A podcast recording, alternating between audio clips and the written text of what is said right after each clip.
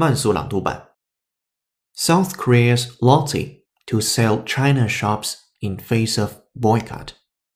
South Korea's Lotte Group is to sell some of its Chinese stores in the face of crippling measures imposed by Beijing over a U.S. missile defense system.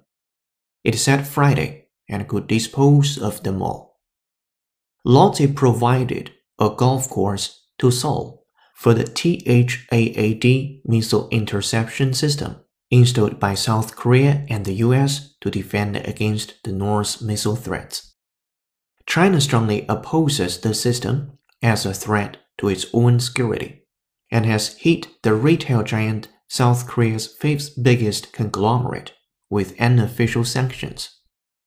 About 80% of the 112 Lotte Mart stores in China have been closed for more than six months, as authorities tightened safety and sanitary inspections, and consumers boycotted them, costing Lotte hundreds of millions of dollars. 本期节目就到这里，恭喜你又进步了。